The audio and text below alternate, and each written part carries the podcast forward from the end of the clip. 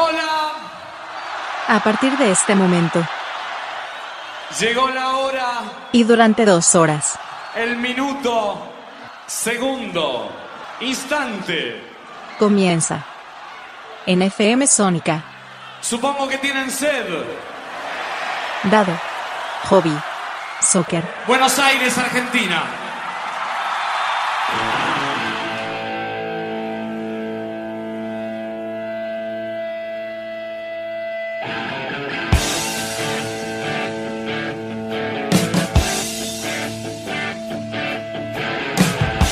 Tengan todos ustedes muy buenas jornadas. Estamos en una nueva emisión de Hobby Soccer. Sí, obviamente muchísimo más sano, por decirlo de una forma más rápida que la semana pasada. Fue un, un programa bastante como chocando, no chocando, sino este, trastabillando. Porque bueno, estuve con, con algo extraño que también estaría bueno mencionar. No sé si les pasa a todos.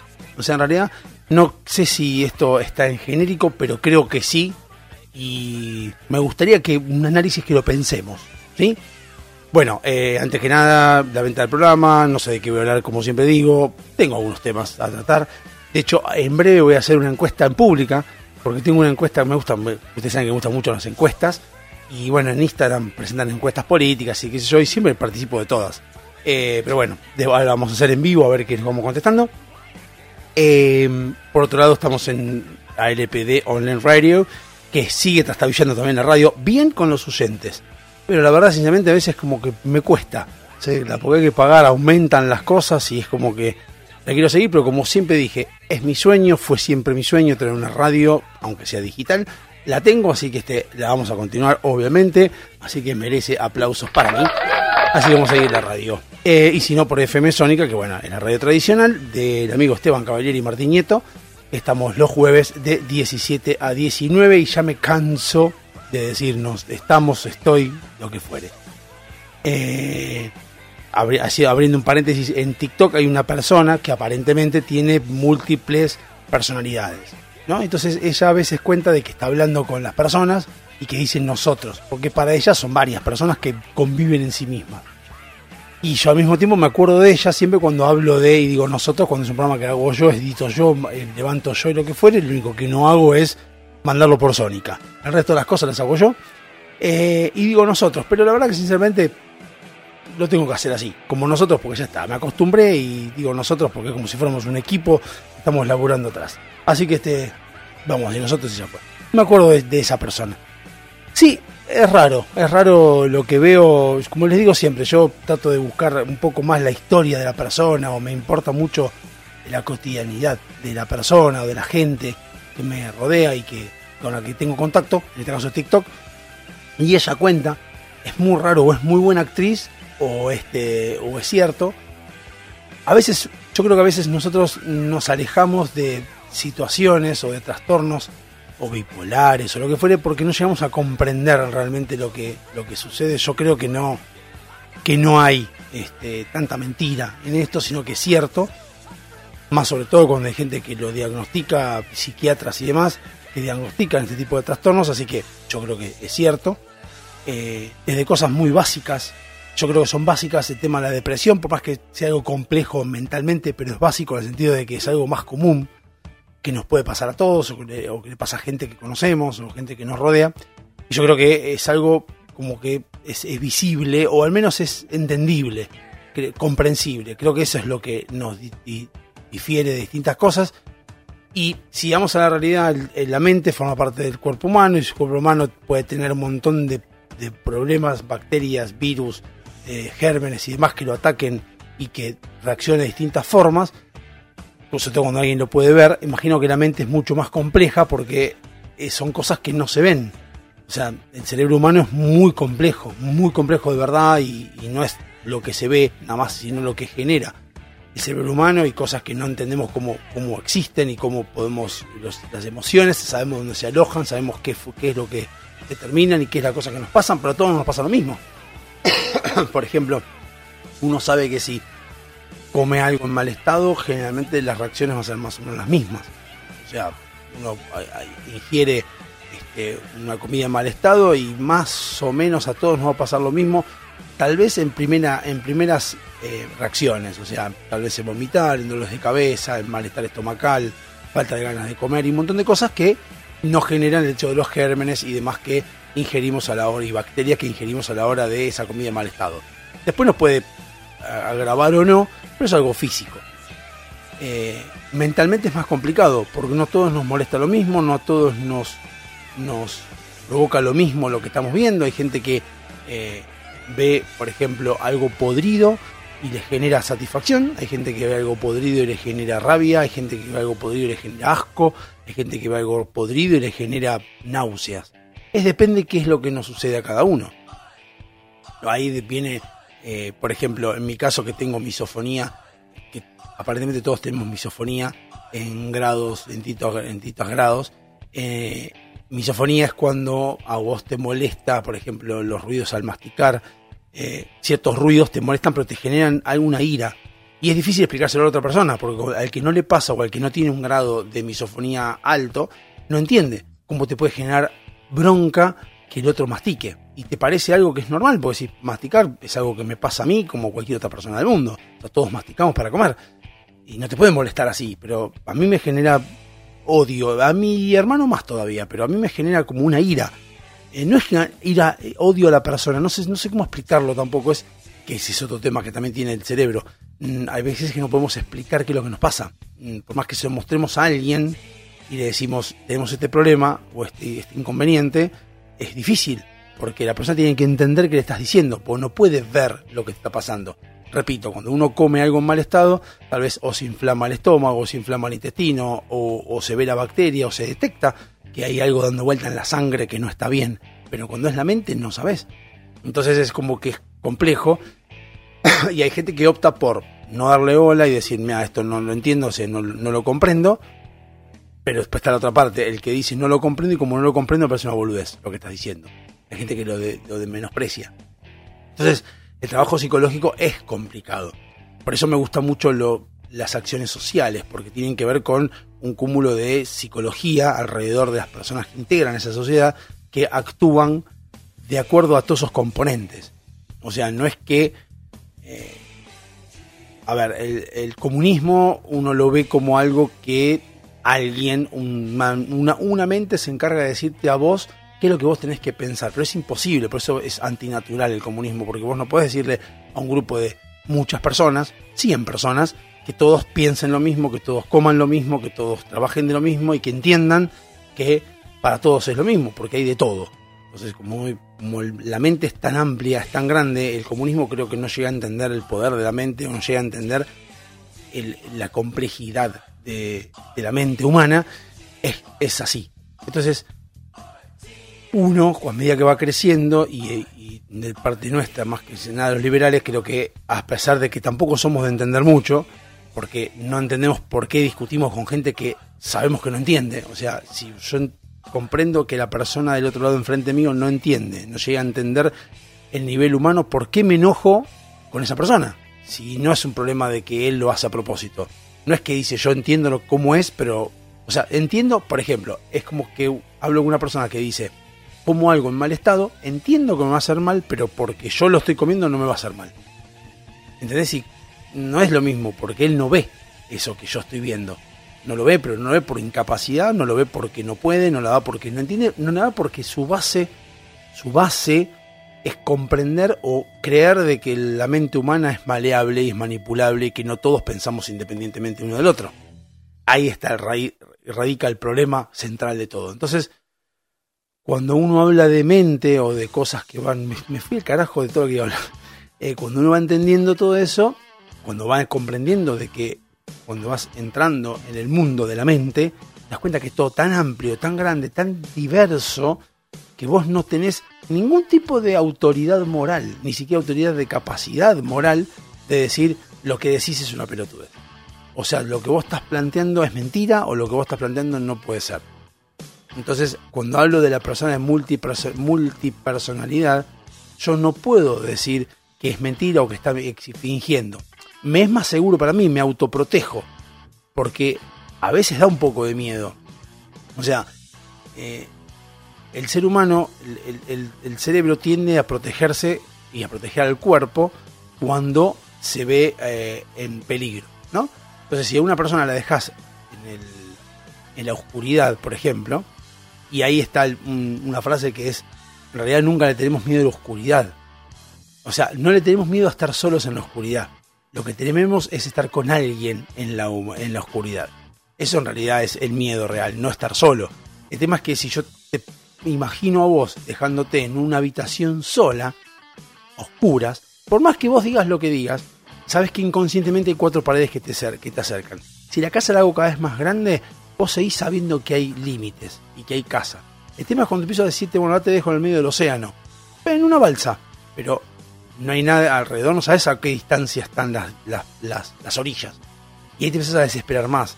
Y si te dejo en un lugar donde no sabes siquiera si hay orillas o si hay límites, eh, podés llegar a enloquecer. Y estamos hablando de la misma persona en el mismo lugar.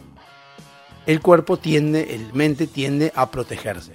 Bien, entonces, cuando encontrás algo que no comprendés y que entendés que es muy amplio, que la mente no funciona tan, tan linealmente, sino que hay tanta variedad de, problemáticas que vos no llegás a comprender, el, el organismo o la mente tiende a mejor me guardo, digo que es mentira, me protejo de eso, no quiero ni saber lo que es eso porque puede ser que me pase a mí o que le pase a alguien que yo conozco, entonces mejor prefiero manejarme sobre seguro que manejarme sobre algo que no conozco, que puede ser muy grande.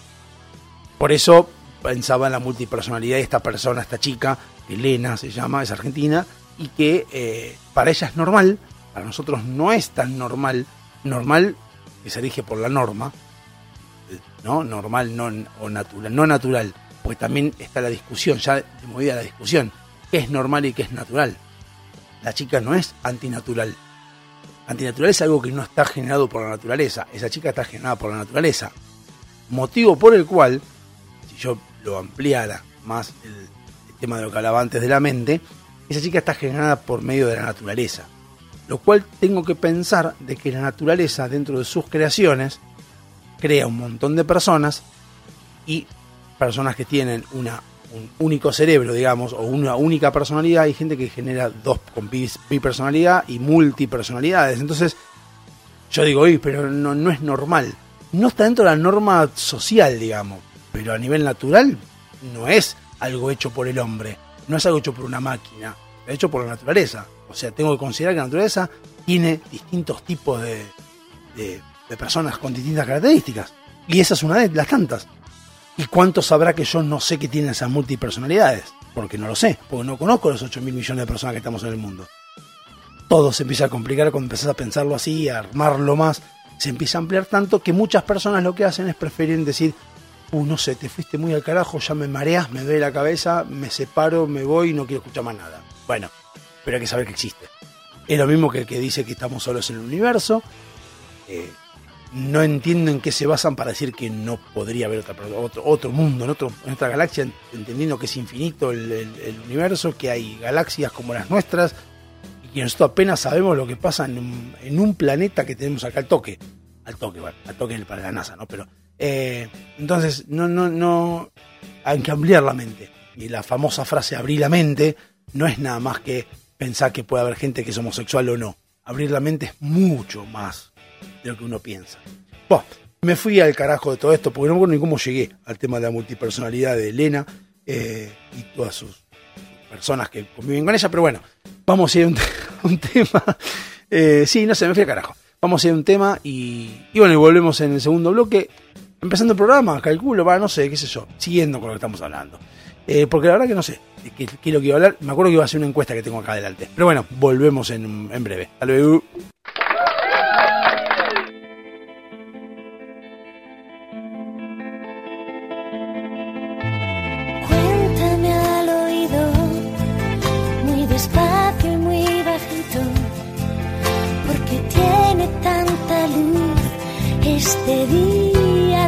Sombrío.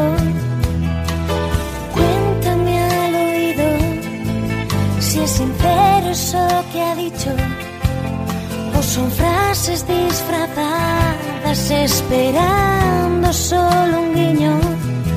Cuéntame.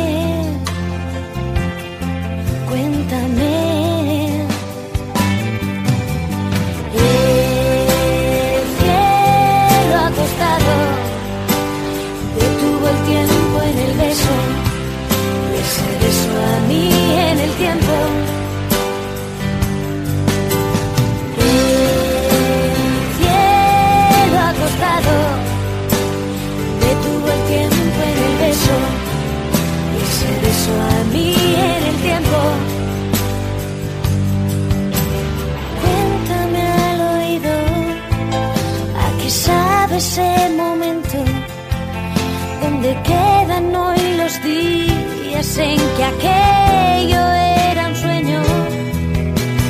Cuéntame al oído donde duermen hoy tus miedos si aún guardas sus caricias en la caja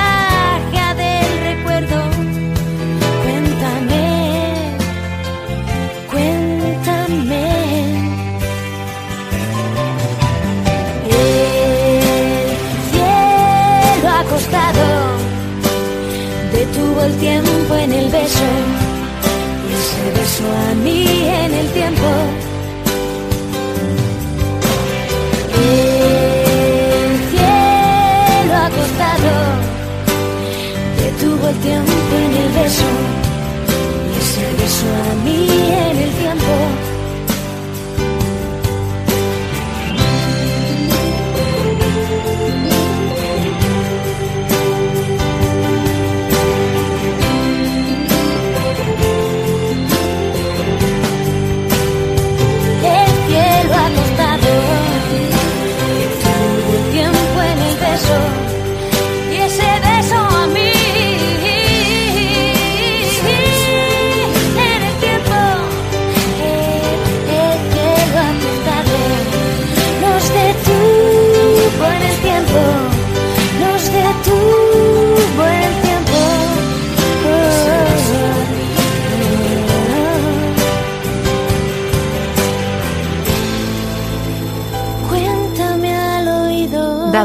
Hobby. Soccer. Versión. FM Sónica.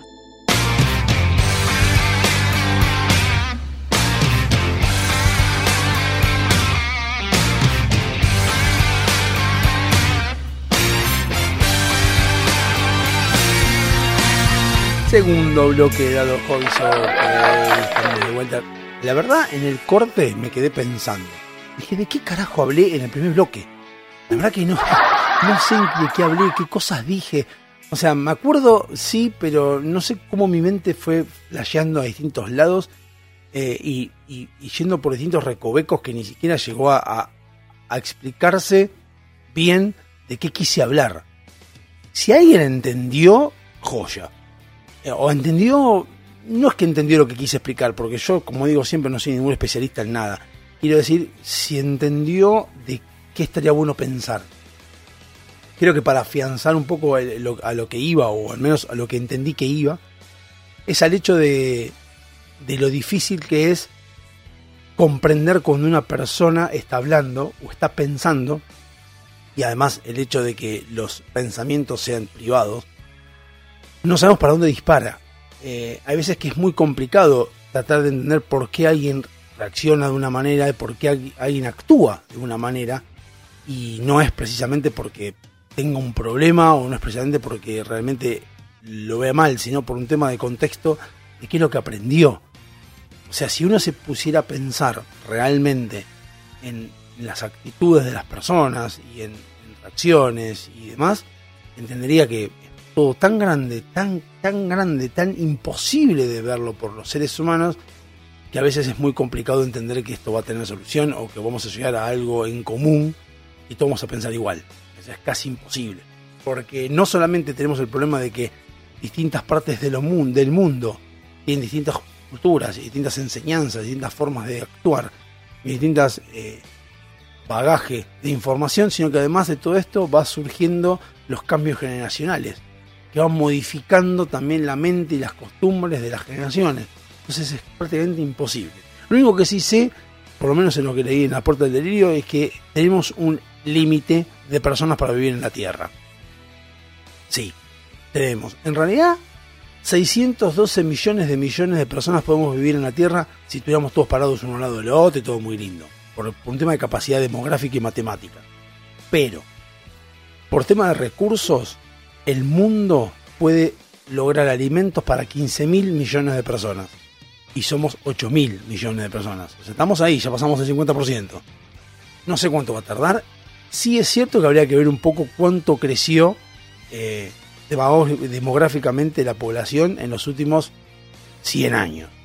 Si éramos 5 mil millones de personas y ahora somos 8 mil millones de personas en los últimos 100 años, y nos queda poco tiempo, no nos queda mucho tiempo.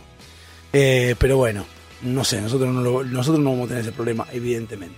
Bueno, eh, volvemos al tema de... Me acuerdo que empecé a hablar de la mente por nosotros. Eh, yo decía, nos, estamos en Sónica los días jueves de 17 a 19, estamos por ALPD en radio los miércoles de 2022. Recuerdo que dije que la radio la quería a veces cerrar porque o dar de baja porque en realidad es plata. No es mucha plata, son 2.500 pesos, tampoco es, es un monto eh, desorbitante.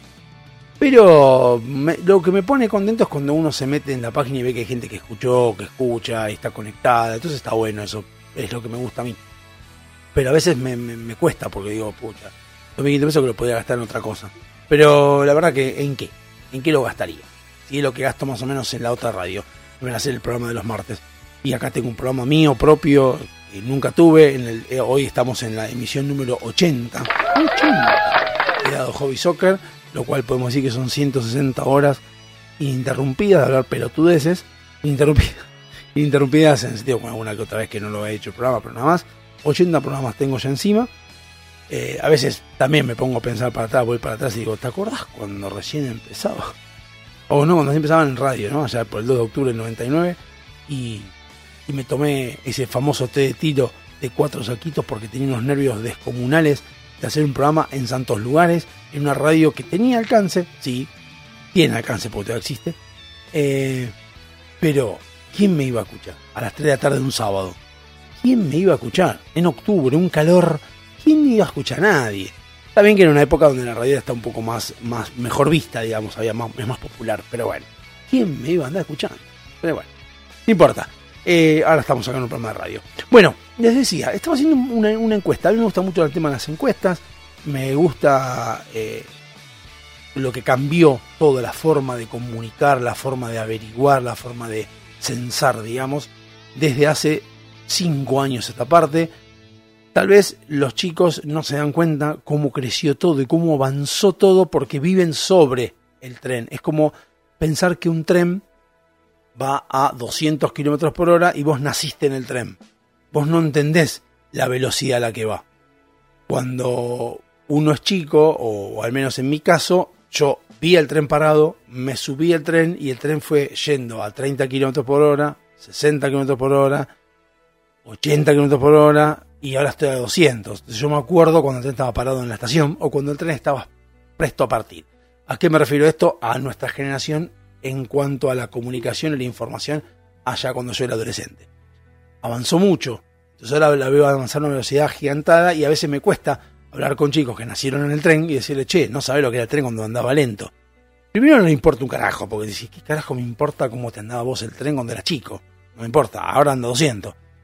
Y ellos se van a dar cuenta cuando el tren esté andando 500 kilómetros por hora, y van a decir, ¿te digamos 200 y voy a pasar los postes de luz a una velocidad? Bueno, ahora ya ni los veo y todo cambia.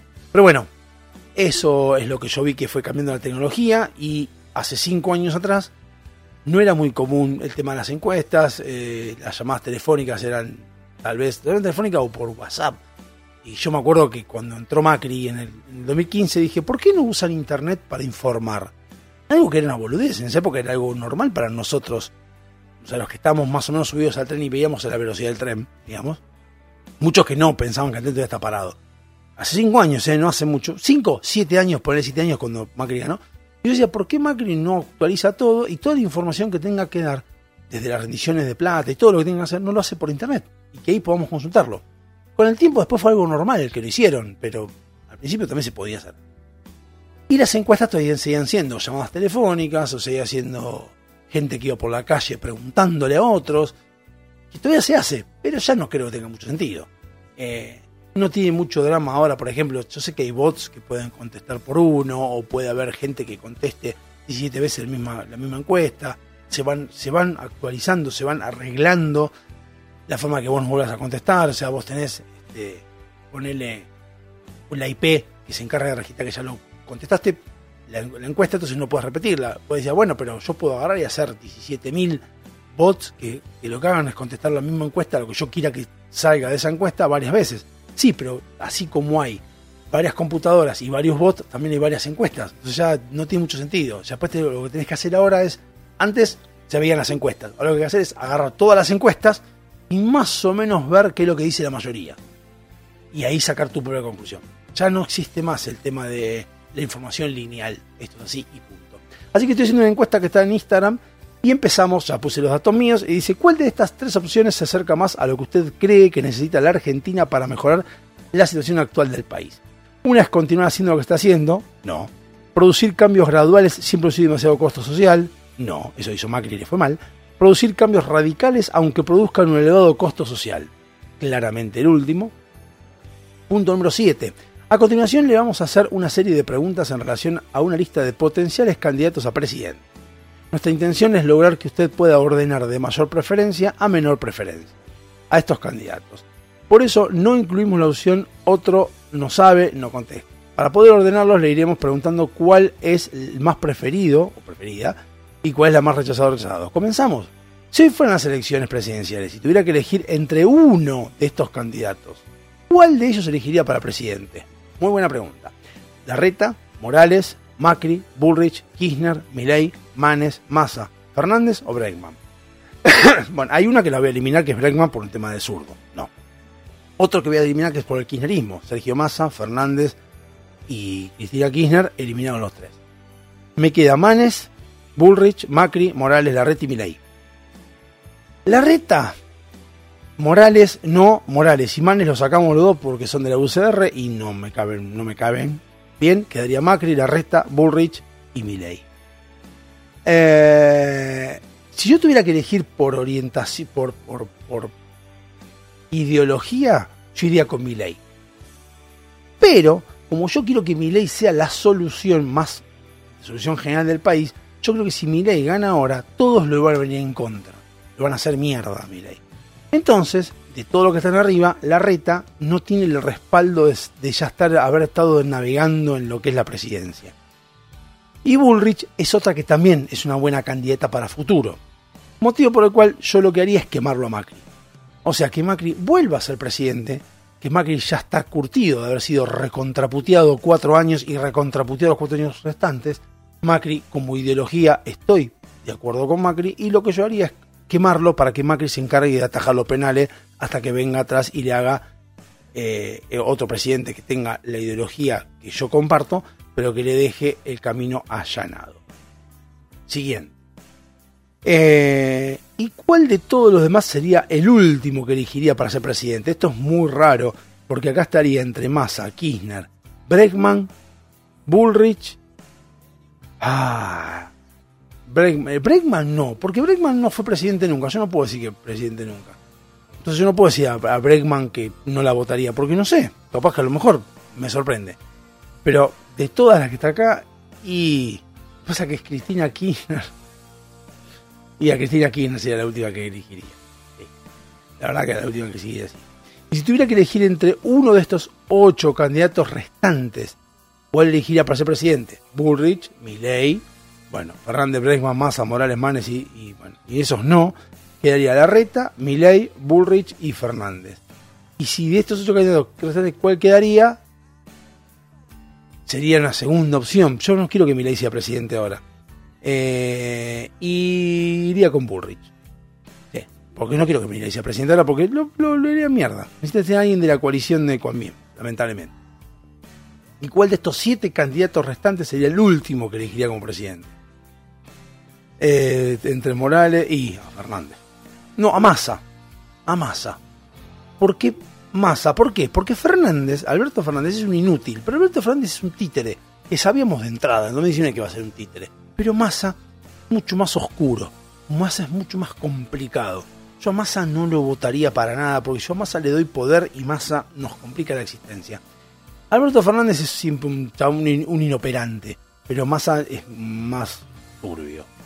Si tuviera que elegir entre uno de estos otros seis candidatos, ¿cuál elegiría para ser presidente?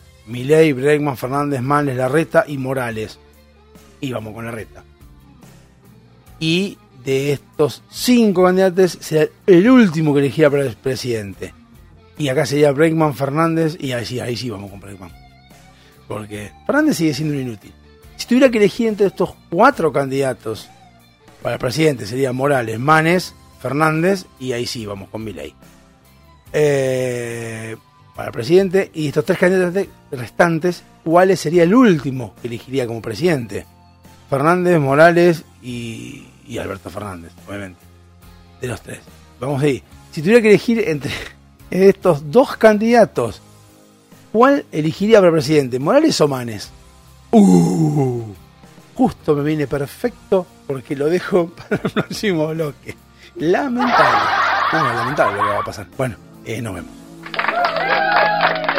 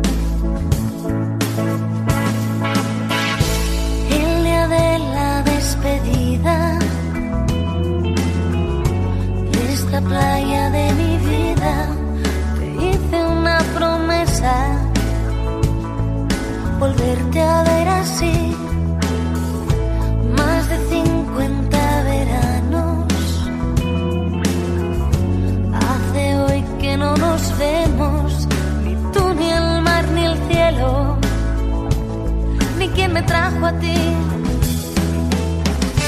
Si pudiera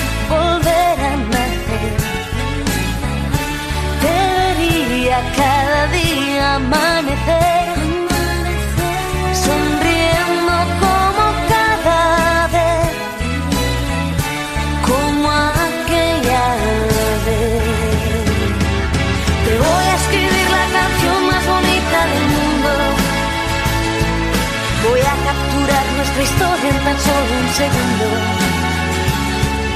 Un día verás que este loco de poco se olvida. Por mucho que pasen los años de largo en su vida. Y te voy a escribir la canción más bonita del mundo.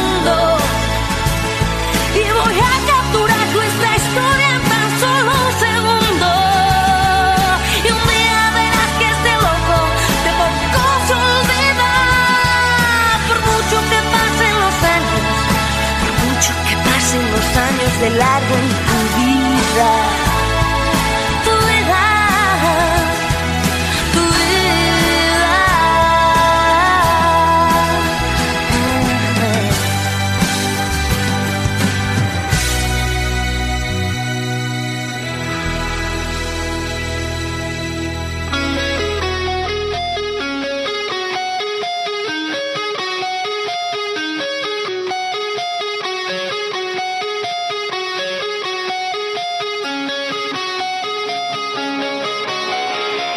Tercer bloqueado Hobby Soccer y sí, me quedé pensando en las posibilidades de la pregunta número 15 que dice, y si tuviera que elegir entre uno de estos dos candidatos, ¿cuál elegiría para ser presidente? ¿Morales o Manes?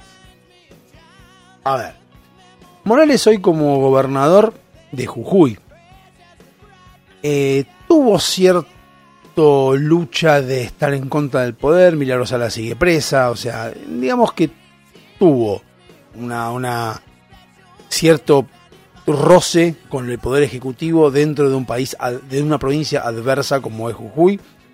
Y Morales, mm, no sé si es eh, lo que se necesita, o sea, no sé, no sé si tiene la beta de los huevos o de la energía que se necesita, pero por lo menos estuvo luchando. Manes me parece un teórico, me parece un Menotti de la política, el típico que habla y dice yo haría esto, yo haría lo otro, yo haría más allá, pero ni siquiera, ni siquiera es diputado, ni senador, ni nada, o sea, es más de hablar y otra cosa.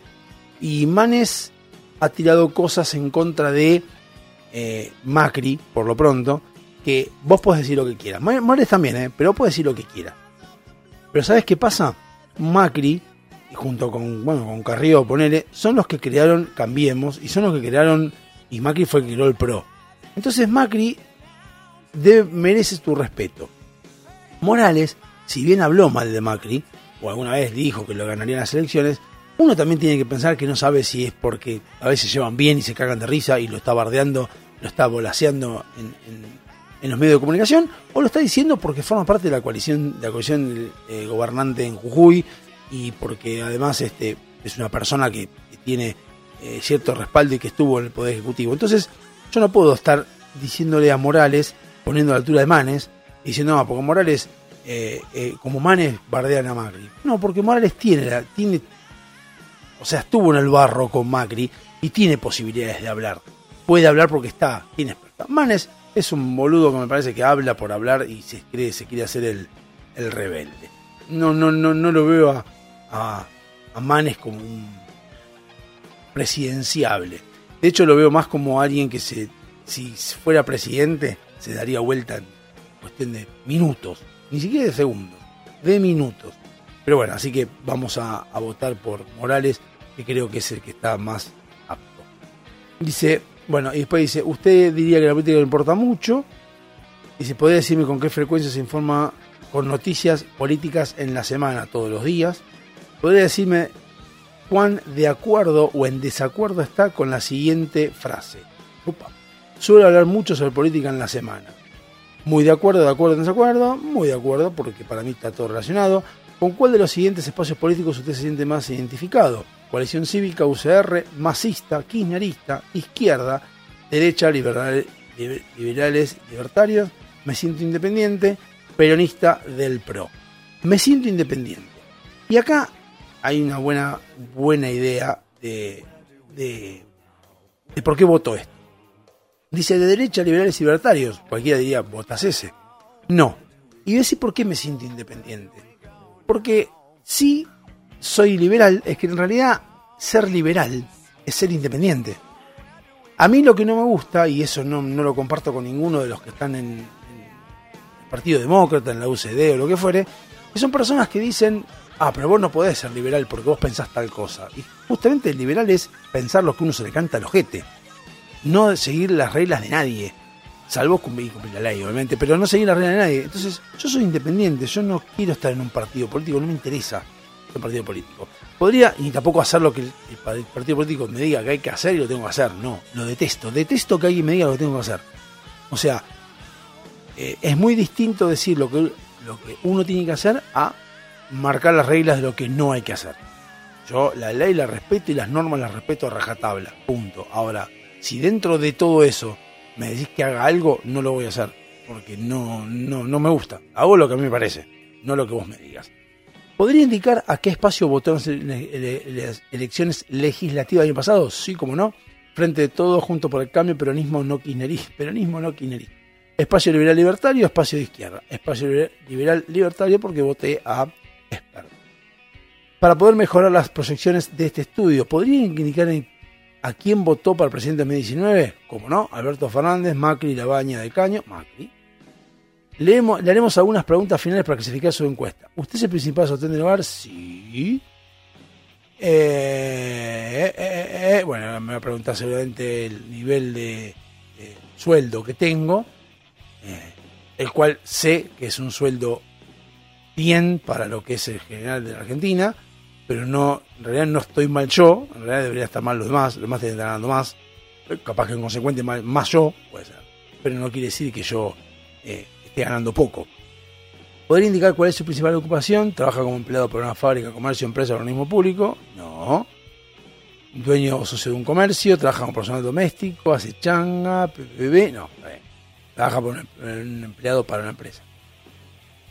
Eh, ¿Tiene actualmente algún tipo de cobertura médica, o, o medicina prepaga? ¿O se atiende hospitales públicos o con un profesional que buscan en el momento? En realidad tengo cobertura médica mensual y también pago hospitales. Las dos cosas.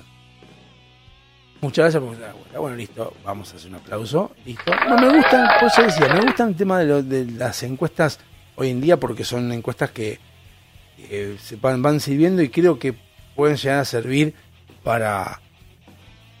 ¿Cómo se llama? Pueden llegar a para, para lo que es mm, lo que queremos ver nosotros de nuestro país, ¿no? De lo que uno puede ir viendo a ver qué, qué es lo que piensa la gente, qué es lo que a veces importa.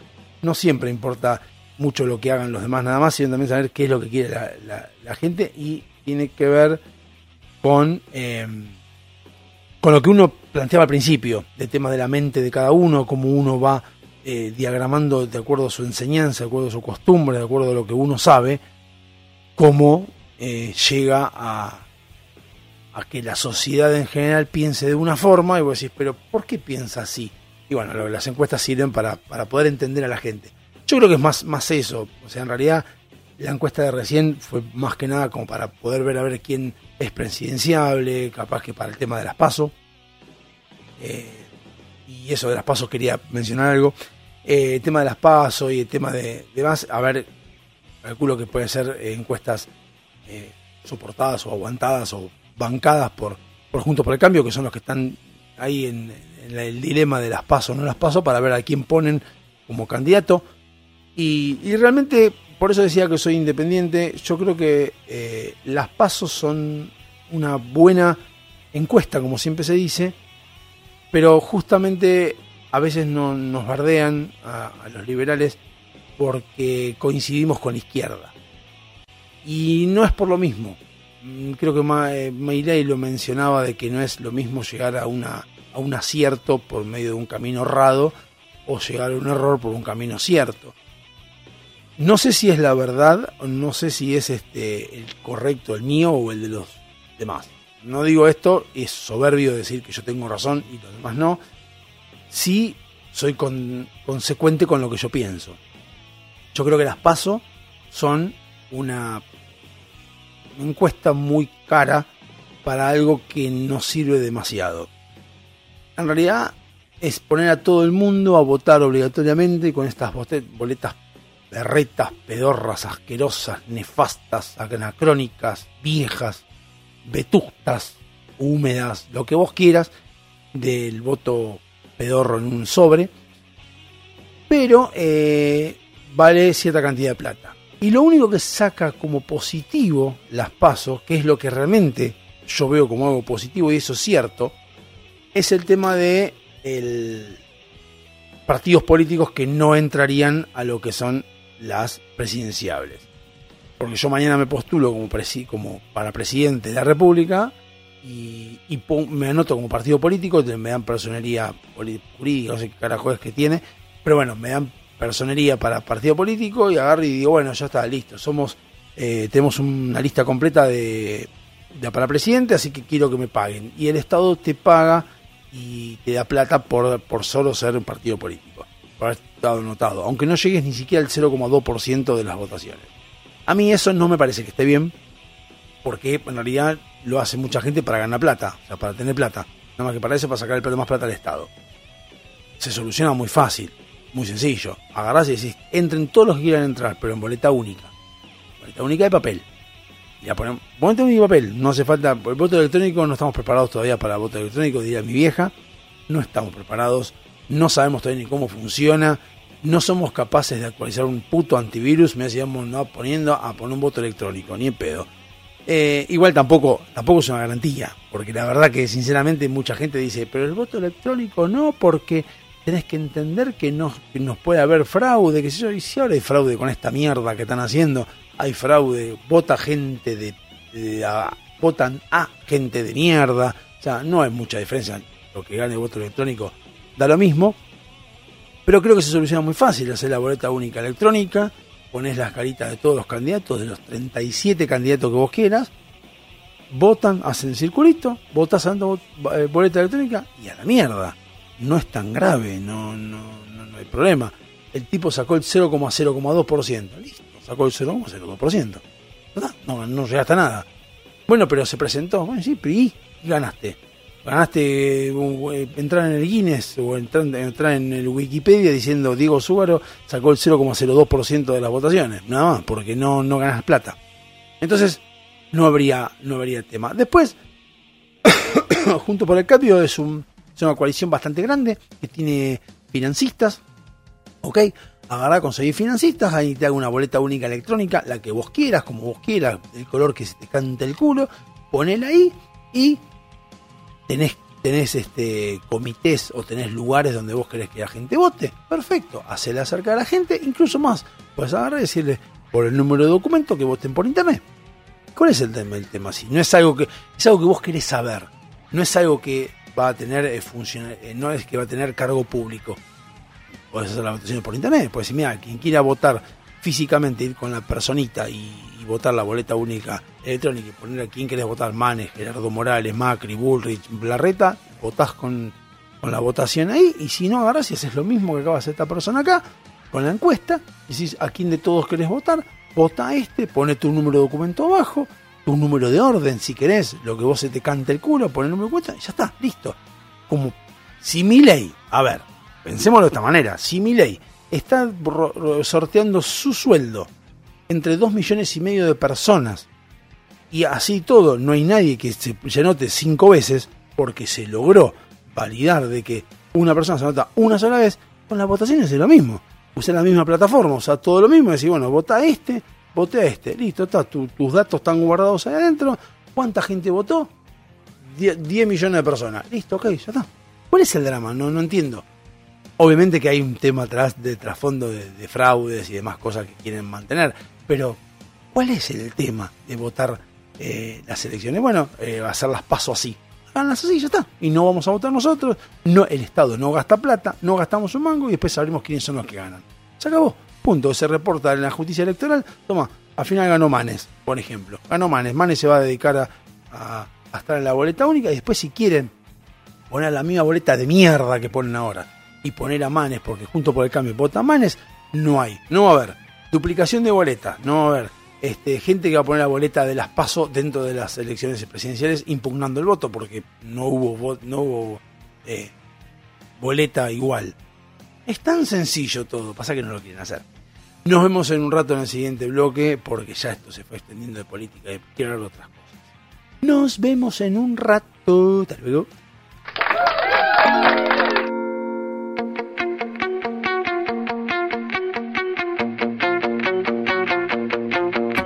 Tengo aquí bajo el vestido bien escondiditos tus besos malditos. Mariposas que al alba de regreso a casa se venían conmigo. Yo tengo aquí bajo la cama cada madrugada que la decidimos. Tengo tantas cosas y ninguna está en su sitio. Tengo aquí dentro de un vaso la primera ola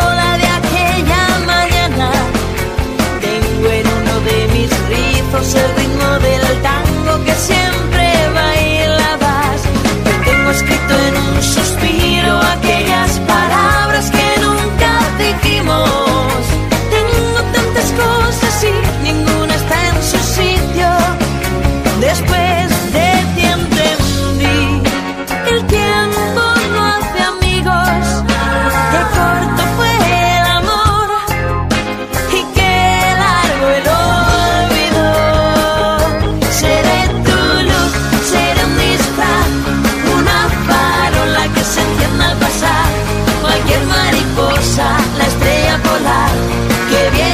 sola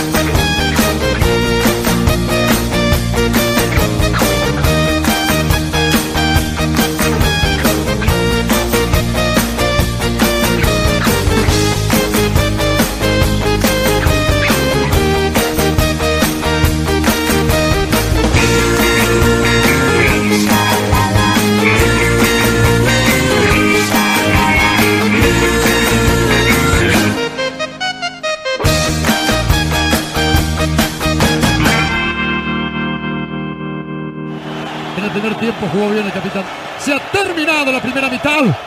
Señores, a la pausa. Ya regresamos.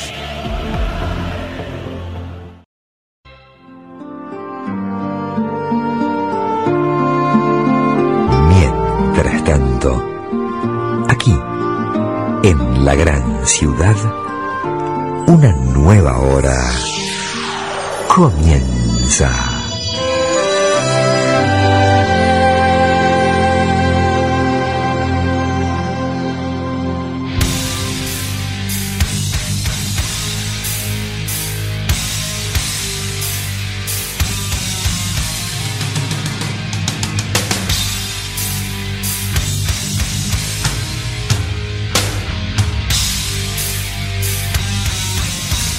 Cuarto bloque de Dados Soccer. Estamos nuevamente en lo que es la segunda hora de Dados Hobby Soccer. Bueno, eh, estuve viendo en, en- en- Ay Dios, en el corte. A ver qué son las cosas que tenía anotadas para hablar en el día de la fecha. Y hay cosas que no había hablado en estos 80 emisiones de Dados Hobby Soccer. Y que hoy en día. A ver, hoy en día se están, están en boga y hay mucha gente que contestó. Y mucha gente que lo dijo, ¿no? Y, que pareciera como que uno se copia. A veces. A ver, yo una de las cosas por las cuales hago este programa de radio, y lo hago desde hace 80 emisiones, como dije antes, y no es para agrandarme, pero sí es para agrandarme, eh, lo hago básicamente porque me ha pasado. A ver, siempre quise tener una, una radio, listo, ok. Y la verdad que un programa de radio lo he empezado allá en febrero de 2021 en plena pandemia, estábamos todavía con el tema de que no íbamos a trabajar todos los días en el horario que corresponde, ya tenía la radio, qué sé yo, pero puntualmente porque me encontré con muchas, muchos programas de 220, allá cuando tenía 20 años, y me escuchaba las cosas que decía. Y algunos, sea, algunas cosas, obviamente uno dice muchas pelotudeces, eh, yo creo muy mucho tiene que ver con el tema de la falta de información o de experiencia, obviamente, pero la falta información, porque uno yo leía la revista pronto, gente, caras, y eso hacíamos para hacer programa radio. Y después hoy en día con internet se trajo mucho más, eh, más información y más conocimiento. Pero el tema es que yo decía, ¿cuántas cosas dije a veces que están buenas las que dije? O sea, que yo coincido y que me gustaría este, tenerlas en, hoy en día grabadas, cosa que las tengo, para decir, che, mira, yo hace 20 años pensaba igual. Y eso me sirve a mí para analizar Yo les digo, siempre me gusta analizar a las otras personas, me gusta ver qué es lo que actúan, qué es lo que iba a aprender de otras personas. Me gusta mucho aprender de otras personas, pero nunca se me ocurrió aprender de mí. O sea, qué es lo que yo cambié. ¿Por qué yo pensaba de una forma, de una manera, y después cambié de otra? Mucho no llego a entender, o al menos de lo que hablaba del cerebro, personas que estaban en la extrema izquierda y pasaron a la extrema derecha. O sea, a veces, pero ¿por qué? Eh, hiciste un cambio así tan radical? ¿Qué pasó en el medio que te hizo cambiar de esa forma? Yo no fui nunca una persona que pensara muy distinto en lo que es la esencia. Como dije, estaba en el primario alguna vez y estaba en séptimo grado. Mi hermano boqueaba o al menos se enfrentaba o cargaba a todos sus compañeros y su explicación o su, su forma de, de defenderse era simplemente decir que tenía un hermano en séptimo grado y que lo iba a terminar defendiendo cuando alguien lo quisiera cagar a trompada en medio de un recreo. Primero, primer tema. Eh, veo que es una realidad o un comentario, una posición que muchas personas lo, lo tienen hoy en día como adultos que necesitan que alguien les venga a solucionar sus problemas. O sea, como que yo voy, hago lo que quiero, eh, provoco, pero yo sé que hay alguien más grande que yo que me va a defender, el Estado en este caso. Yo siempre fui así, eh, y mi hermano hacía eso, y un día lo cagaron a trompa, creo. Yo vi, vi que lo estaban cagando a palo, sabía que había autoridades, el colegio se encargó de, separarlos y de poner eh, malas notas, bueno, primario, a, a los bullers o a los que lo habían agredido, o no sé si eran los bullers porque en realidad él lo había provocado antes. Y me acuerdo haber llegado a mi casa y mi hermano, mi hermano fue a mi viejo, a mi vieja y le dijo, no, porque Diego no me defendió. Entonces yo estaba, me acuerdo, estaba comiendo y mi vieja me dice, pero ¿por qué no defendiste a tu hermano? Y yo te voy a explicar por qué. Porque cuando yo estaba en el recreo anterior, yo vi cómo él provocaba a los demás y contestaba de que tenía un hermano en séptimo y que lo iba a defender. Yo no defiendo personas, defiendo razones. La razón por la cual lo cagaron a trompada es válida. O sea, ¿para qué provocas si vos no estás haciendo nada? Y encima estás provocando algo que no es lógico, porque estás diciendo, te provoco, te, hago calentar, porque tengo un hermano en séptimo. O sea, no porque vos tenés una razón de ser si él estuviera sentado en el, en el en el recreo, en un rincón, estudiando o charlando con sus amigos y viene alguien y le pegan, yo voy a saltar y voy a cagar trompada porque es injusto. Ahora, si no es injusto, que se la banque. Entonces yo siempre fui igual, estamos hablando cuando tenía apenas 12 años, ahora tengo 46, y pienso más o menos igual. No llego a entender el que cambia radicalmente de, de posición. Pero bueno, al entender todo esto me hubiese gustado haber tenido guardada esa información, esa charla que tuve con mi vieja y con mi hermano y tenerla guardada para decir, yo lo dije ya hace tiempo atrás. Bueno, de ahí empecé el programa de radio y ahí empecé la radio también, porque yo decía, puedo tener guardadas las cosas que dije, si alguna vez alguien me escucha, dentro de cuando yo ya no esté más y yo esté muerto y escuchan mis, mis grabaciones digitales, van a decir, che, Diego una vez lo dijo esto, no es que, no es que lo pensó al final de su vida y lo tiró porque se copió de otro. Eso me, gusta. Me gusta cuando yo sé que lo dije yo. Si me copio otros, o me copio o me baso en otro, lo digo, me baso en tal persona y opino igual. O no, pero no importa. A lo que voy es que las cosas que dije yo, que surgieron de mi mente, que se me ocurrió por un tema de conclusión personal, me gustaría que queden guardadas y que se sepa que fui yo. Bueno, una de las cosas que venía diciendo y que hace años hablaba yo y que en el trabajo lo he discutido muchas veces con, con chicas del laburo era eh, cuando todavía no estaba eh, tan arraigado el tema de la diferencia salarial que había entre personas. Yo, si aún sin haber tenido nunca un negocio ni nada por el estilo, yo decía, en realidad es porque esto es mi esencia discutidora de una esencia discutidora que siempre vos me decís algo y yo voy a buscarte la forma de refutártelo justamente para que vos me des tu explicación y tal vez en mi refute yo aprenda que no tenía razón yo. Mm, no sé si me expliqué bien. Yo te voy a decir algo de lo que vos, lo contrario de lo que vos estás pensando, o un motivo para que vos me expliques tu posición. Entonces digo, a ver, me la discutas, me digas, no, no, vale, pero lo que vos decís estás equivocado. Yo aprendo y digo, che, la puta, tiene razón, no está mal lo que digo salvo que la, tu explicación no sea coherente. Entonces yo me acuerdo que discutía con, mis compañías de trabajo y yo les decía, cuando hablaban de la brecha salarial, yo decía, a ver, si te pones a pensar, eh, me acuerdo, no me acuerdo con quién, creo que era Mónica en esa época que había tenido, a mí me gustaba Mónica, eh, y había tenido un hijo, Lucas, me acuerdo. Y Mónica era una persona que trabajaba mucho, trabaja, no sé, en qué andará de su vida, pero trabaja mucho, trabajaba mucho, una tipa contadora, daba responsable, llegaba al horario que corresponde, la tipa se iba al horario que le, marcaban, laburaba además, o sea, tenía su valor agregado, era una tipa que laburaba muy bien, aparte de linda. Pero bueno, pero fuera de eso, y cuando Mónica, eh, todo empieza cuando Mónica queda embarazada. No tuvo un embarazo de los más tranquilos, pero tuvo un embarazo bien, lo pudo tener, todo bien. Y del momento en que Mónica queda embarazada, empiezo a notar, yo que era amigo de ella, empiezo a notar de que empieza a faltar, porque obviamente tenía problemas de salud. Bueno, y yo, claro, ella no ve, yo hablaba con ella, pero ella veía, ve- hablaba por mail en esa época, por ni siquiera, estamos hablando de 2006, no había WhatsApp. Entonces hablábamos por mail. De 2006, chicos, sí, 2006, estamos en 2022, hace 16 años WhatsApp no existía. De hecho, hace 13 no existía WhatsApp. Bueno, eh, yo hablaba por mail con ella, qué sé yo, y yo veía la parte del lado de la empresa. Yo estaba de mi lado y yo veía a los sábados a laburar, qué sé yo. Yo la veía a ella, eh, que me comentaba sus cosas que pasaban en la casa, estaba con su marido, qué sé yo, pero en la parte de la empresa veía de que el contador tenía que reemplazar su laburo, había otra gente que tenía que hacer el laburo que ella dejaba, porque en ese tiempo faltaba, tenía que, eh, había gente que todavía no contrataba a nadie, pero había gente que, que- que- teníamos que trabajar más para suplantar a Mónica, porque Mónica tenía un puesto bien, un puesto importante. Cuando está por próxima a tener eh, familia, ella embarazada llega, venía a la, a la- a la oficina y contratan a Gabriela, que era otra contadora que iba a reemplazarla durante mientras ella estuviera eh, de licencia. Bueno, le pasa la información, bla, bla, bla, listo, pum, Mónica nace de Lucas y al regresar, a- yo me hago muy amigo de Gabriela, al regresar Mónica de su licencia se encuentra con que iba a retomar su laburo. El jefe, mi jefe en esa época, tiene que dirimir y dilucidar qué hacer con dos profesionales.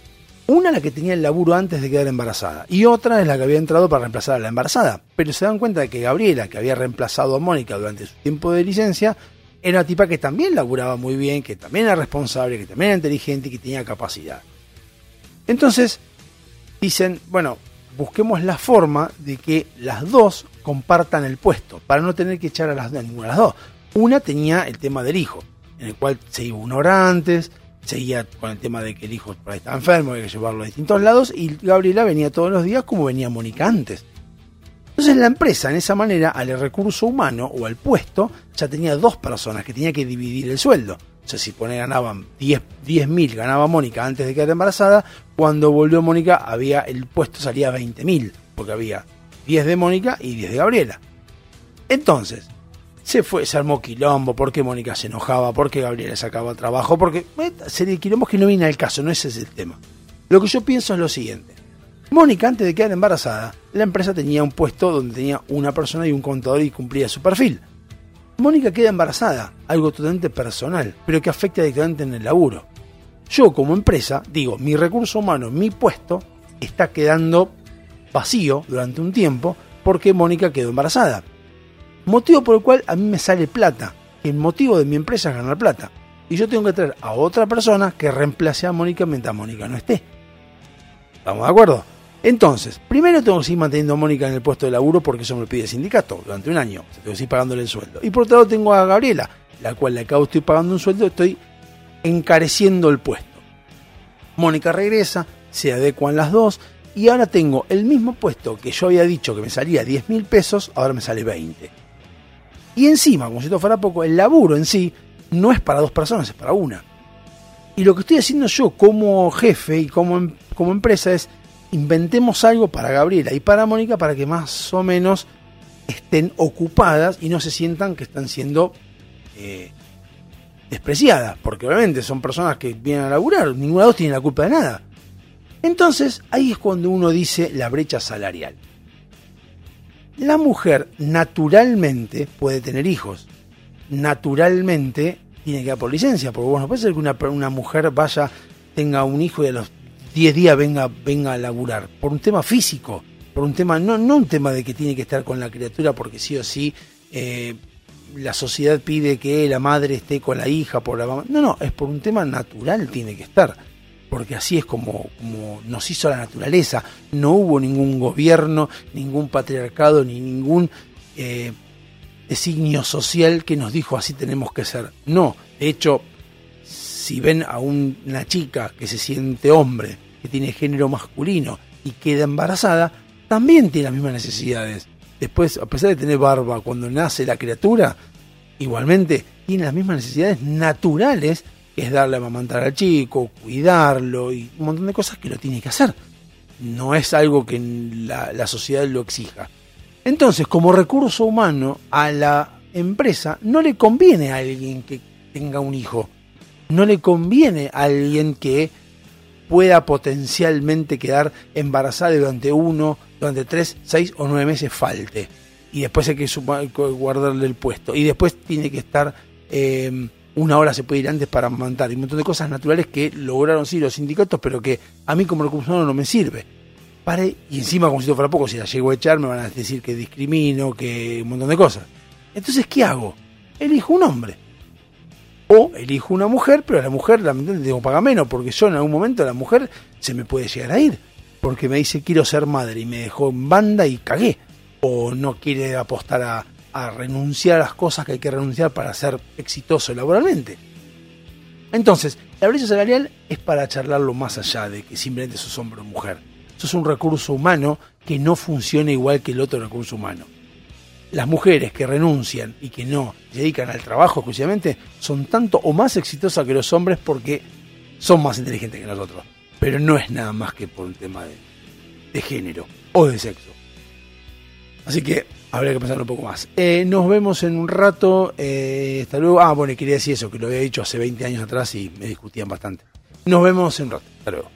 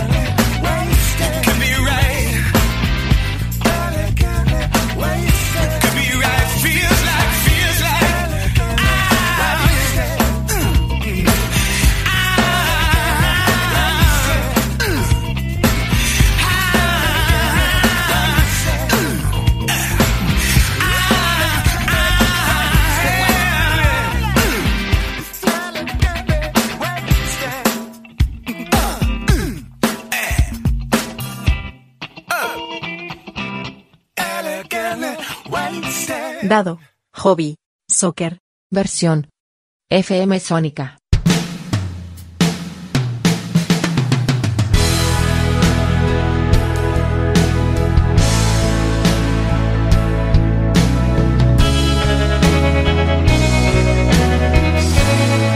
Cuarto bloque dado Hobby Soccer. Estamos nuevamente.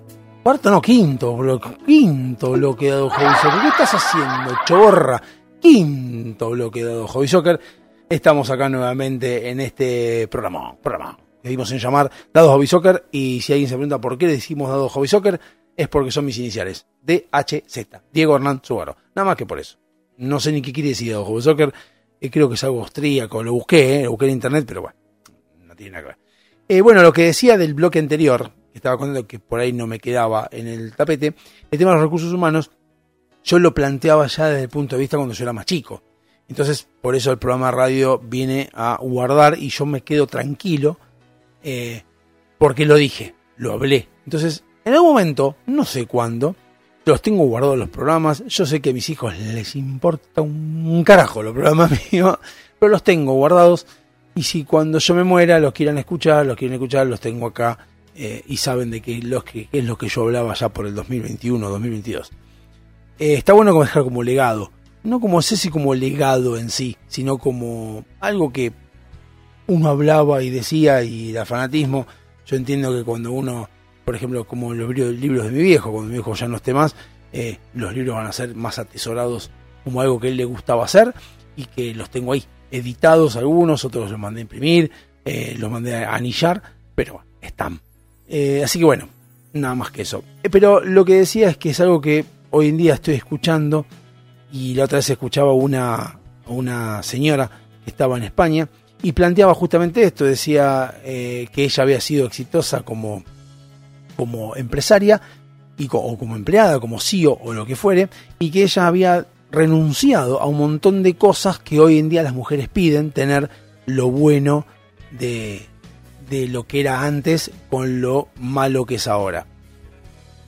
Eh, otro ejemplo que tomaba también de generacional de sexismo, me acuerdo una compañera mía, Celia, que decía, em, me, encanta, me hubiese encantado haber nacido en la época del 1800, donde los hombres eran mucho más caballeros que ahora, donde los hombres me hubiese encantado estar caminando por, por el lejano oeste, donde no había asfalto, y en un charco de, de barro, de agua, venía un, un- un hombre y dejaba su saco para que vos pasaras por encima del charco, que si te ponemos a pensar dos minutos, hoy en día decís, pedazo estúpida, esquiva el charco. ¿Para qué mierda vas a poner? Si, vas a, si el charco es muy grande, si charco es muy grande, por más que pongas un saco no sirve de mucho. Pero si aparte si el charco es un poquito, esquiva el charco y deja caminar. ¿Para qué mierda pasa por el charco? Pero bueno, es porque se, en realidad marcaba la, la devoción que de los hombres por las mujeres. Pero la devoción que había por, las mujeres no era lo mismo que ahora. Y yo le decía, le digo, mira, tenés razón, es, cierto, eso tenés razón. Ahora, vos estás dispuesta a ser cacheteada, callada la boca, no opinada, cagada a palo, cornuda, eh, atender al hombre como si fuera un dios, eh, las cosas las comprabas vos, vos estarías dispuesta a que, y todo va a, cambio de plata. Él me decía, se quedaba mirando y decía, "Nee, no tanto. Bueno, en esa época los hombres sí ponían el saco para que la mujer pasara, perfecto, pero también los hombres cagaban a palo a las mujeres, este, los hombres no iban al supermercado, los hombres no cambiaban pañales, los hombres no se quedaban con los chicos, los hombres se callaban la boca, no se callaban la boca en realidad, le gritaban a las mujeres para que atendieran a los pibes, la mujer que se le ocurría, se le ocurría salir a caminar por un lugar que no era el, el adecuado, o sea, yo creo que en esa época era, vos ibas a caminar a dos cuadras a la redonda como mujer y era porque estaba el almacén o porque estaba el lugarcito para caminar. Y no estamos hablando de hace 1800, estamos hablando del- de 1960. Y no podías caminar más allá porque no sabías dónde iba. Entonces, si tu, marido se enteraba que te vieron cinco cuadras más allá, preguntaba por qué. Y si no le convencía lo que vos le explicabas, te cagaba palo. y, y ojo, guay de que apareciera un hombre, aunque sea el sodero, aunque sea el cartero, aunque sea el que vendía enciclopedias, no importa, que estuviera en la casa con tu mujer, porque si volvía tu marido y te, te veía vos con ese tipo que era desconocido en la familia o desconocido de él en realidad, no de la familia, desconocido de él. Él no lo conocía, te cagaba palo. Entonces, ¿vos estarías dispuesta a todo eso a cambio del, del saquito? Yo creo que no. Yo creo que no están dispuestas y creo que el hombre también creció bastante. Porque muchos hablan de que las mujeres crecieron un montón y que avanzaron y que evolucionaron. Pero el hombre también evolucionó. El hombre evoluciona de la misma forma que los, las sociedades y las personas. Tarda en evolucionar como la mujer también tarda en evolucionar. Así como la mujer le costó entender de que está igual que nosotros, que tiene derecho a salir a trabajar, que tiene derecho a reclamar, que tiene derecho a quejarse y tiene derecho a decir lo que le gusta y lo que no le gusta, también el hombre tiene que entender de que la mujer que está al lado, que hace muchísimos años era la que era cagada a palo, la que no podía salir a caminar, que era algo que estaba bien, que no era anormal cagar a palo a una mujer, hoy en día está mal y eso hay que entenderlo y muchos hombres lo entendimos, ya de movida nacimos con una educación donde eso no está bien visto y obviamente también evolucionamos y también cambiamos nuestros paradigmas y nuestros estigmas y nuestras cosas. Mi abuelo, y esto lo, lo, puedo hablar con mi vieja y me lo ha contado mil veces, mi abuelo no iba al supermercado. Mi abuelo no iba a comprar las compras del supermercado. Mi abuelo vendía leche, eso sí, pero no te iba a... Supermercado siendo grande, estamos hablando. Que mi abuelo murió en el 97. O en el supermercado no, pero al almacén no iba al almacén. Salvo que fuera a hablar con alguien. Eh, de hecho, me ha, me ha, pasado de conocer veces en las cuales iba a hablar con el almacenero porque lo conocía, Osvaldo.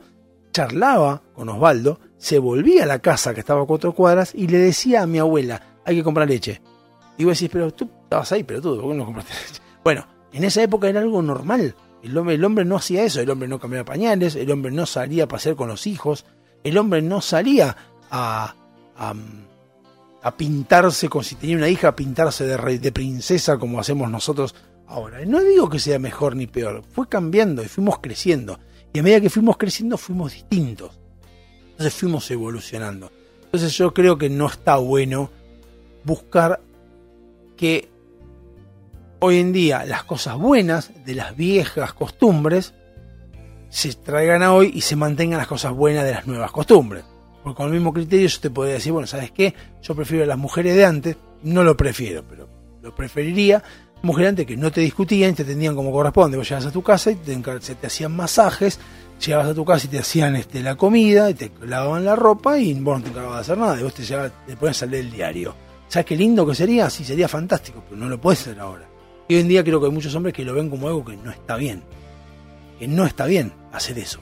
Porque no está bien. Bueno, entonces, la brecha salarial es lo mismo que en la sociedad.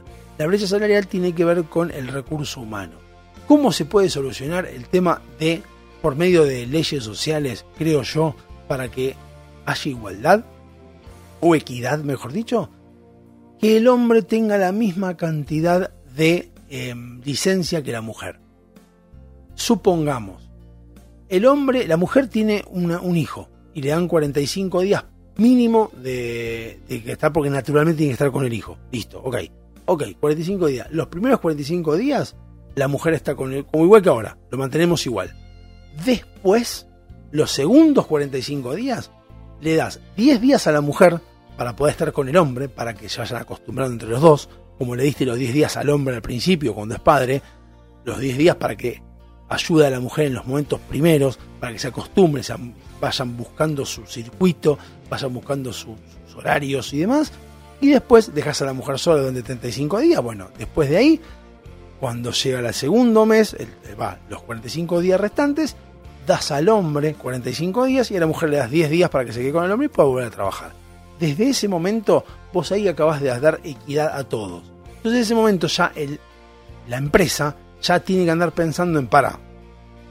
La, la mamá me va a faltar durante 45 días, no me va a faltar durante 3 meses.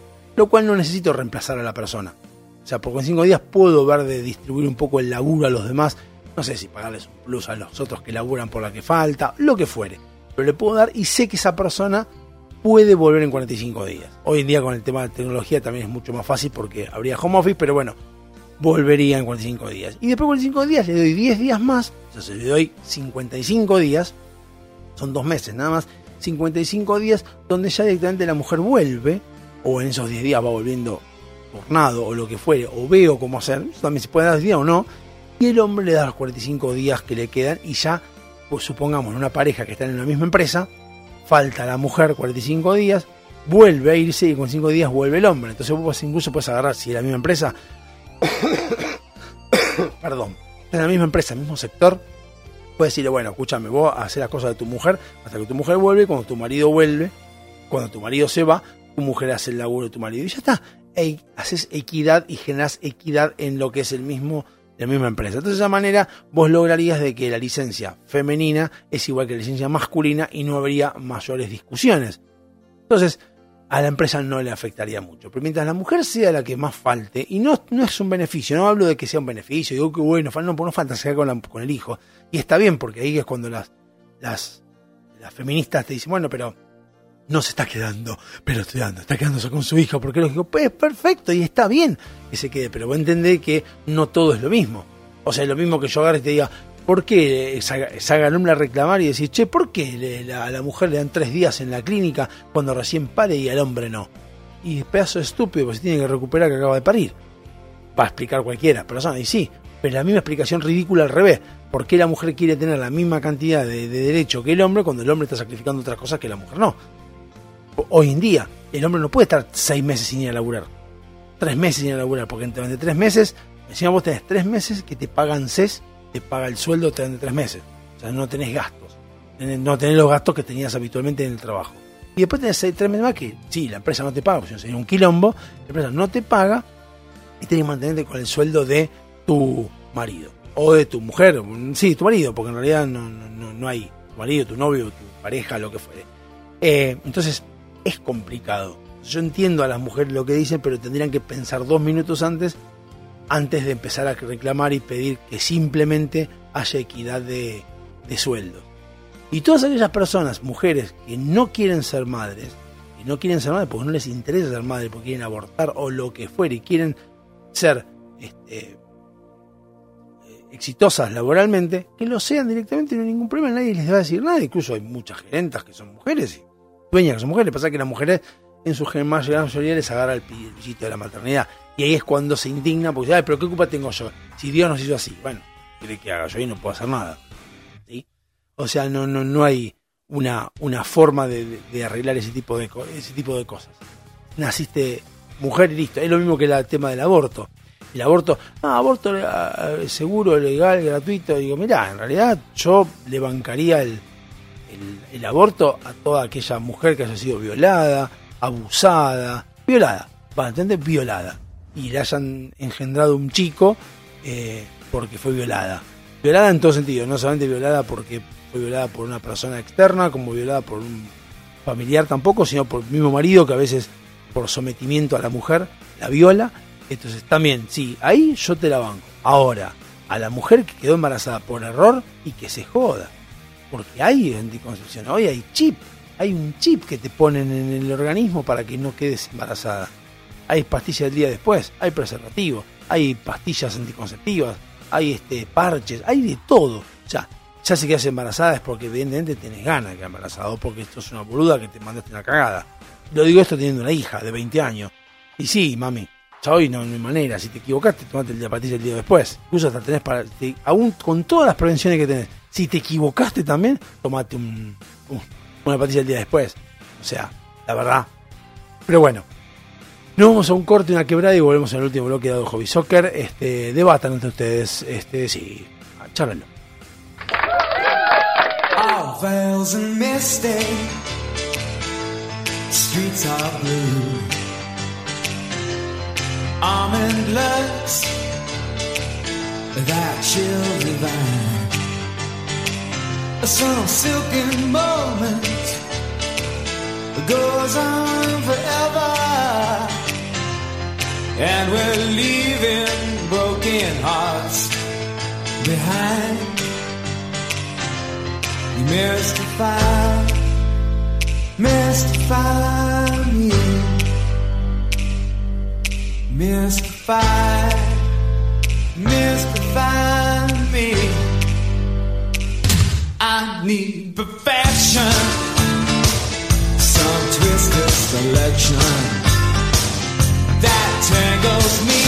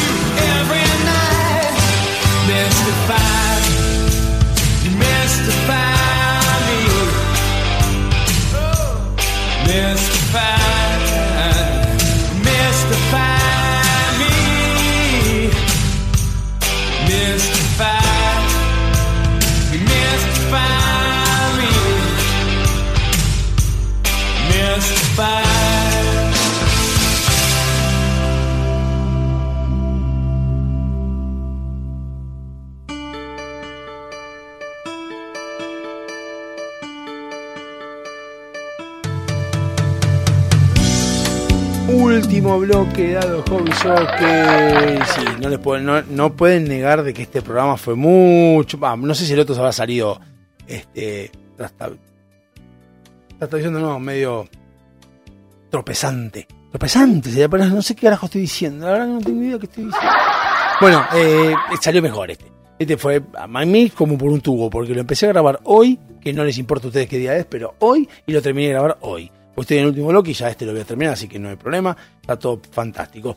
Así que bueno, eh, sí, el tema del malestar, el malestar, ah, eso quería decir, el tema del malestar. Veo muchas personas que están con gripe, con eh, bilateral, como hablé con de, Amalia, que le mando un beso enorme, eh, que en paz descanse, eh, y todo lo que fue pasando. Pero yo me encuentro que no sé, ya no sé si es un tema de que el, el clima nos está complicando la existencia y por eso estamos todos engripados y, y demás, o es que hay algo más. ¿Y por qué digo que hay algo más? Porque yo hay dos veces que me pasó este año cosas que no me pasaban antes.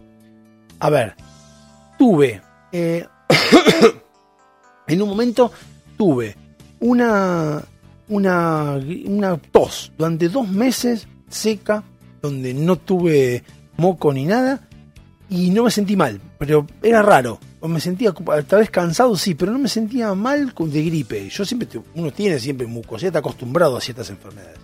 Y esta semana, que se me acaba de cumplir el jueves pasado, o sea, eh, tuve una semana donde, primero, empecé con, primero empecé con, con un día que fui cuatro veces al baño, raro en mí, pero después, el día siguiente tenía tos, mucha tos, pero no tenía catarro, tos seca, tos, tos, tos, tos, tos, bueno, me duró como cuatro o cinco días, y me duró que a veces uno tose y le viene el catarro después de un tiempito, por ahí tomar expectorante, no me lo compré el expectorante al final.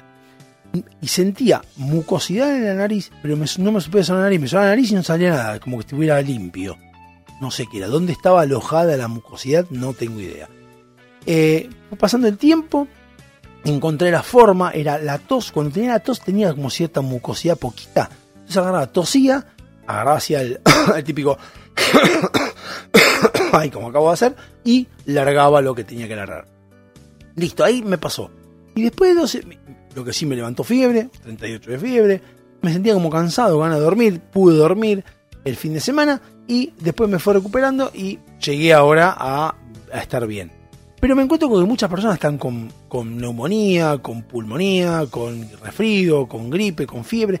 Yo no sé de dónde salió todo esto, yo no sé si es que ustedes saben de que no me consta, no tengo pruebas, tampoco tengo dudas de que cuando llega la época así de, de esto de septiembre, octubre, que es la época también de las alergias, los, los, por lo menos me lo dijo una vez un farmacéutico, largan los laboratorios virus para que uno se vaya contagiando y de esa manera gestionar la venta de los eh, Bisolbón, Pulmosan, Tapsin y todos esos, los largan a propósito para que uno se enferme, no mucho, pero que tomás.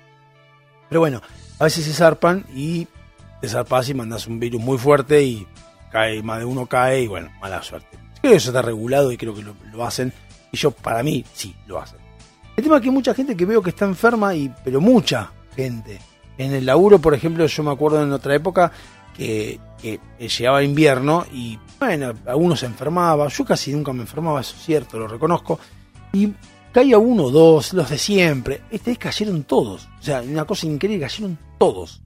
No sé si tiene que ver con el COVID, no sé si tiene que ver con las vacunas, no sé si tiene que ver con la mutación del virus. No sé si tiene que ver con otros virus nuevos que haya, no tengo idea. El tema es que noto que hay mucha gente que está como cayendo y es complicado. Pero bueno, fuera de eso, eh, hay que reconocer que no hay este tanta tantas enfermedades. Bueno, me, tantas enfermedades no, tan, tanta, tantas soluciones, pero bueno, es, lo, es lo que lo que veo yo ahora que veo y bueno, ahora estoy como saliendo de esto y espero también es verdad que hace como quiero que yo calculo desde mayo. ¿Por qué calculo desde mayo? Porque me acuerdo el 25 de mayo, que fue un día que llovió, o no me acuerdo, y hacía mucho tiempo que no llovía, estuvo como un mes y medio sin llover, eran todos los días de sol. Eh, me acuerdo por eso, pero hacía frío. Bueno, hizo frío durante cinco meses. Me acuerdo que en otra época uno hablaba de los. de los. En otra época, de 3, 4 años atrás, ¿eh? hablaba de lo, del invierno y el invierno eran dos semanas, mucho frío y nada más. Hoy en día, hoy estamos. Este, este fin de semana al menos no hizo calor. Eh, estuvo fresco. Así que este, bueno.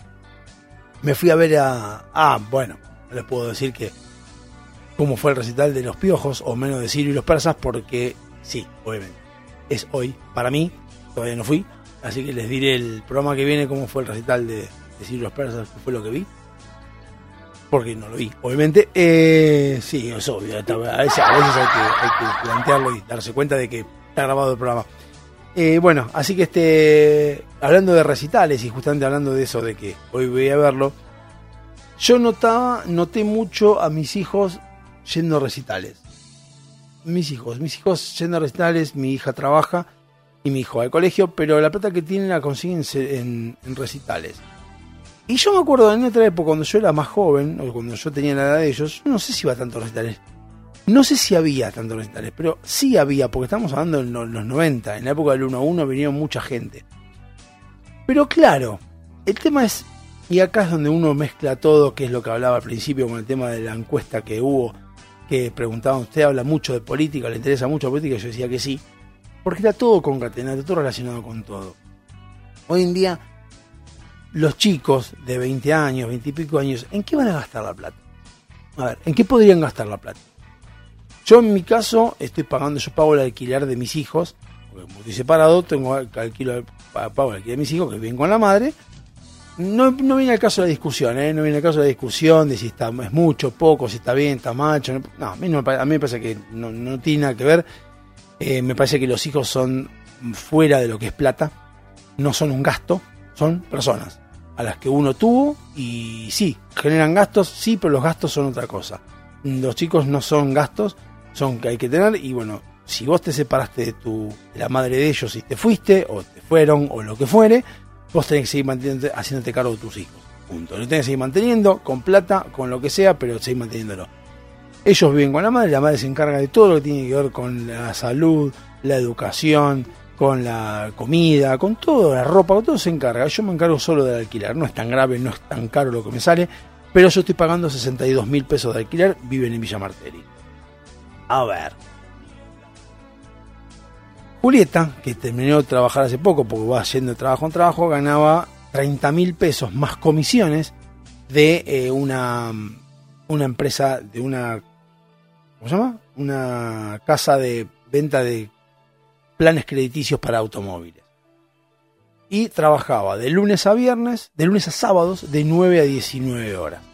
O sea, un chico es cierto que tiene que trabajar mucho tiempo, muchas horas, perfecto, joya, listo, pero yo me imagino un chico, un monoambiente, alquilando, monoambiente, eh, trabajando de 9 a 19, porque si uno trabaja de mozo, como ahora está trabajando en, una parrilla, y sí, tampoco es cuestión de que uno pretenda que trabajando en una parrilla puede alquilar, no. Pero obviamente, una persona que trabaja de 9 a 19 en una empresa donde vos ya pensás que ya es un trabajo un poco más serio, un poco más copado, ¿podrías trabajar para, podrías vivir solo? Si el alquiler te puede salir 30 mil, 40 mil pesos, y tu sueldo de 30 mil, tenés que comer, tenés que pagar las, expensas o pagar este, la luz, el gas, el teléfono. Eh, un montón de cosas tenés que pagar. No vivirías bien. A veces me pongo a pensar y digo, yo cuando tenía 20 años no sé si podía vivir solo también. ¿No?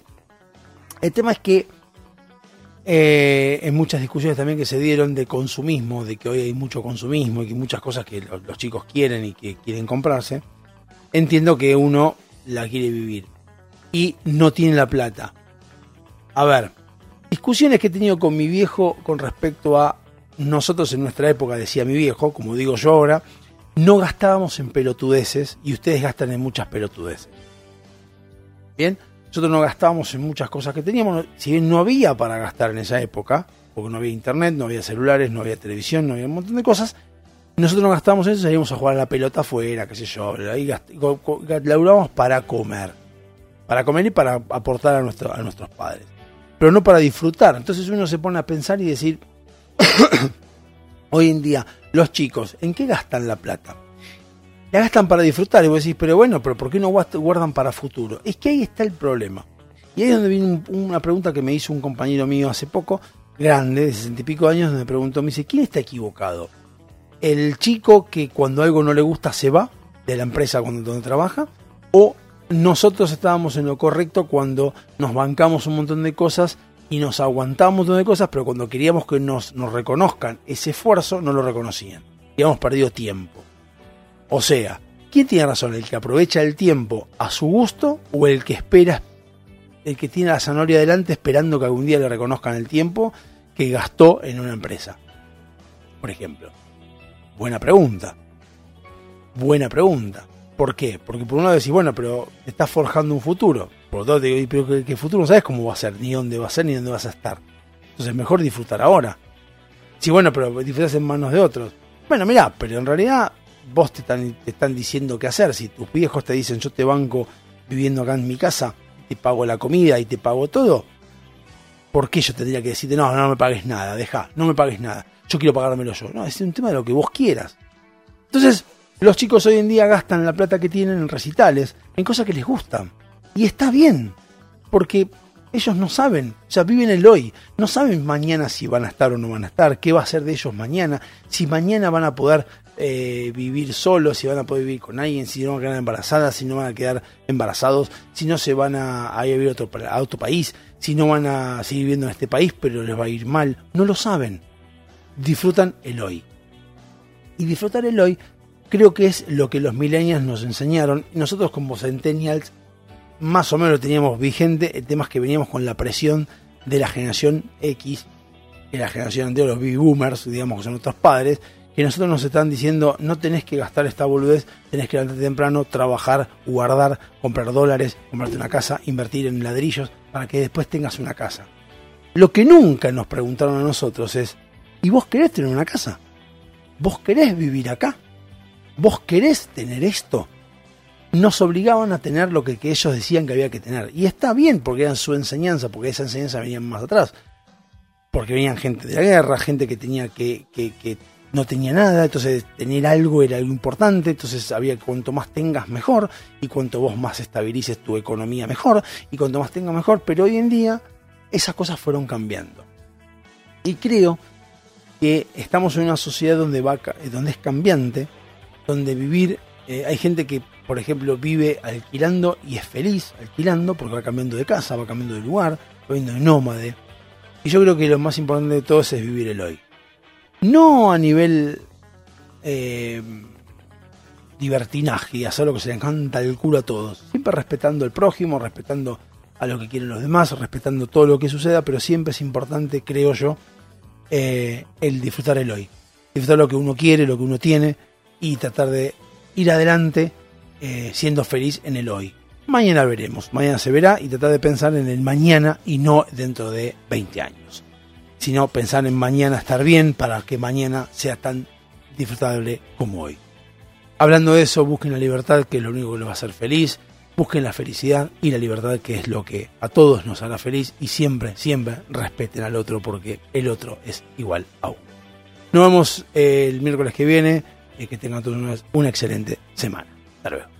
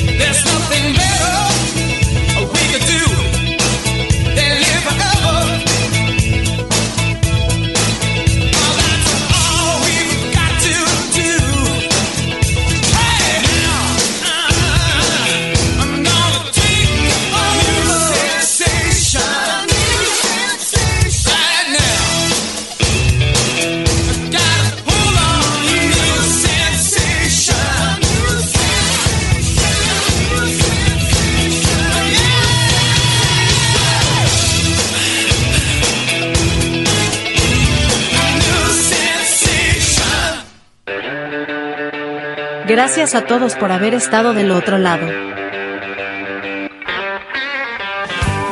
La semana que viene volvemos. Dado Hobby Soccer. Dos horas a pura reflexión. En este mismo canal. Que tengan una excelente semana.